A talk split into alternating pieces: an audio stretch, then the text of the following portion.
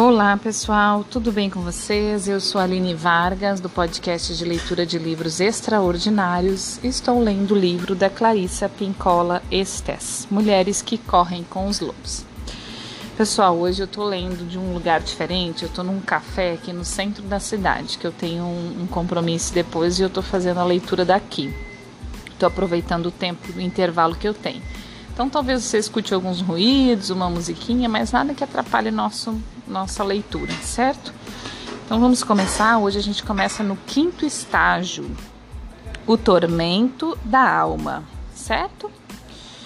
O rei parte para ir lutar num reino distante, pedindo à mãe que cuide da jovem rainha e que mande avisá-lo se sua esposa der à luz. A jovem rainha tem um lindo bebê e a jubilosa notícia enviada ao rei.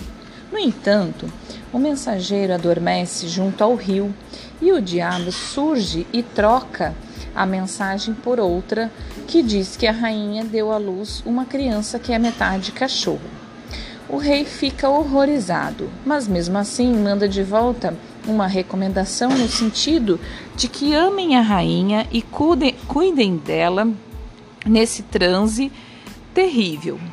O mensageiro, mais uma vez, adormece junto ao rio e o diabo surge novamente e troca a mensagem por uma que manda matar a rainha e a criança.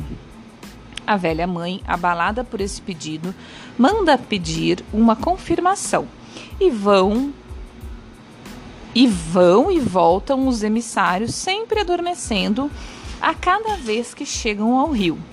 As mensagens trocadas pelo diabo vão ficando cada vez mais perversas, sendo a última: guardem a língua e os olhos da rainha como prova de que ela está morta. A sua mãe, desculpa, a mãe do rei recusa-se a matar a doce e jovem rainha. Em vez disso, ela sacrifica uma corça e guarda escondidos sua língua e seus olhos. Ela ajuda a jovem rainha a amarrar o bebê a seu peito, cobre-a cobre com um véu e diz que ela precisa fugir para salvar a vida. Elas choram e se beijam na despedida.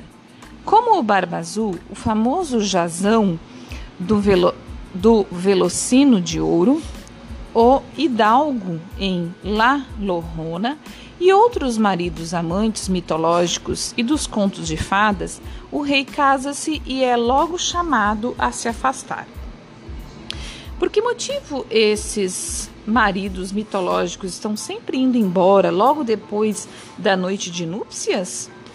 A razão é diferente em cada história, mas o fato psíquico é essencial e é o mesmo a régia energia da psique recua e se afasta para que possa ocorrer o próximo passo no processo da mulher. E para que seja posta à prova sua postura psíquica recém-adquirida. No caso do rei, ele não abandonou, pois sua mãe cuida da mulher na sua ausência. O próximo passo consiste na formação do relacionamento da mulher com a velha, com a velha mãe selvagem e com o fato de dar à luz. Está em, está em prova o vínculo de amor entre a donzela e o rei e entre a donzela e a velha mãe. Um diz respeito ao amor entre os opostos, o outro está ligado ao amor do profundo self feminino. A partir do rei é um leitmotiv universal dos contos de fadas. A partida do rei é um leitmotiv universal dos, nos contos de fadas. Quando sentimos, não que o apoio nos foi retirado, mas uma redução na proximidade deste apoio, podemos ter certeza de que um período de provas está prestes a começar. Período no qual será exigido de nós que nos nutramos somente da memória da alma até que o amado retorne. É então que nossos sonhos noturnos, especialmente os mais impressionantes e mais fortes, são o único amor que teremos durante algum tempo. Seguem-se alguns dos sonhos que as mulheres disseram ter sido de enorme sustento para elas nessa fase. Uma mulher de meia idade, delicada e espirituosa, sonhou que via, que via na terra preta um par de lábios que ela se deitava no chão e que os lábios sussurravam alguma coisa para ela. E, então, inesperadamente, eles lhe davam um beijo no rosto. Uma outra mulher, muito trabalhadora, teve um sonho de uma simplicidade enganosa, que ela dormia em sono profundo a noite inteira. Quando despertou desse sonho, ela afirmou sentir-se perfeitamente descansada, que não havia um feixe muscular, um feixe nervoso, uma célula que estivesse fora do lugar dentro do seu corpo inteiro. Ainda outra mulher sonhou que estava sofrendo uma cirurgia de coração aberto e que a sala de cirurgia não tinha teto, de modo que a iluminação provinha do próprio sol. Ela sentia a luz do sol tocar o seu coração exposto e ouviu o cirurgião dizer que nenhuma outra cirurgia era necessária. Sonhos como esses são experiências da natureza feminina selvagem. Eles são estados de, senti de sentimentos profundos em termos emocionais e muitas vezes físicos que funcionam como uma reserva de alimentos. Podemos recorrer a ela quando é parco nosso sustento espiritual.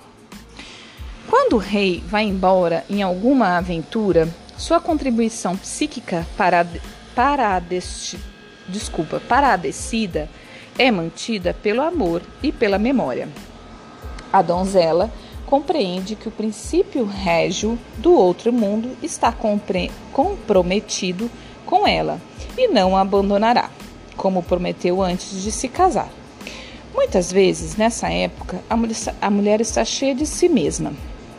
Ela está grávida, ou seja, impregnada de uma ideia nascente acerca do que sua vida pode vir a se tornar, se ao menos ela prosseguir com os seus esforços.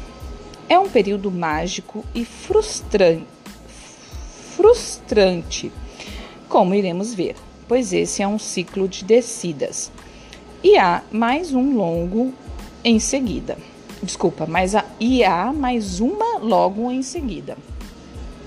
É uma virtude da explosão de vida nova que a vida da mulher mais uma vez parece tropeçar perto demais da borda e salta direto no abismo. Dessa vez, porém, o amor do masculino interno e o velho self selvagem irão apoiá-la como nunca antes. A união do rei e da rainha do outro mundo gera um filho. Um filho feito no outro mundo é uma criança mágica que tem todo o potencial associado ao mundo subterrâneo. Como, por exemplo, a audição aguçada e a capacidade inata de pressentir. Mas a guia, ela está em seu anlage ou estágio daquilo que irá ser. É nessa hora que as mulheres em viagem têm ideias surpreendentes. Alguns poderiam dizer grandiosas, que resultam de ter olhos e expectativas novos e esperançosos. Entre as mais jovens, isso pode ser tão simples quanto a procura de novos interesses e novos amigos. Para as mais velhas, isso pode representar toda uma epifania tragicômica de divórcio, reconstituição e um felizes para sempre sob medida para cada uma. O filho, no espírito, faz com que mulheres sedentárias saiam a escalar os Alpes aos 45 anos de idade. É o filho do espírito que faz com que a mulher abandone toda uma vida de fixação no chão, encerrado, encerado, desculpa, encerado para matricular-se na universidade. É o filho do espírito que leva a mulher que está jogando tempo fora, dedicando-se apenas ao que lhe dá segurança, a ganhar a estrada encurvada sob o peso da mochila. Sob o peso da mochila. Dar à luz é o equivalente psíquico de adquirir identidade um self, ou seja, ter uma psique não dividida. Antes desse nascimento de nova vida no outro mundo, é provável que a mulher considere que todos, todas, que todos os aspectos e personalidades dentro de si sejam como um caldeirão de nômades que entram e saem da sua vida ao, ao acaso. Pessoal, hoje eu vou parar por aqui, que como eu não estou né, no meu espaço, eu não vou me estender muito e eu também tenho um compromisso. É, então eu vou ficar, fazer 10 minutos hoje somente, tá? E amanhã a gente continua de onde paramos, tá certo? Muito obrigada. É, até o próximo episódio. Bom dia, boa tarde, boa noite.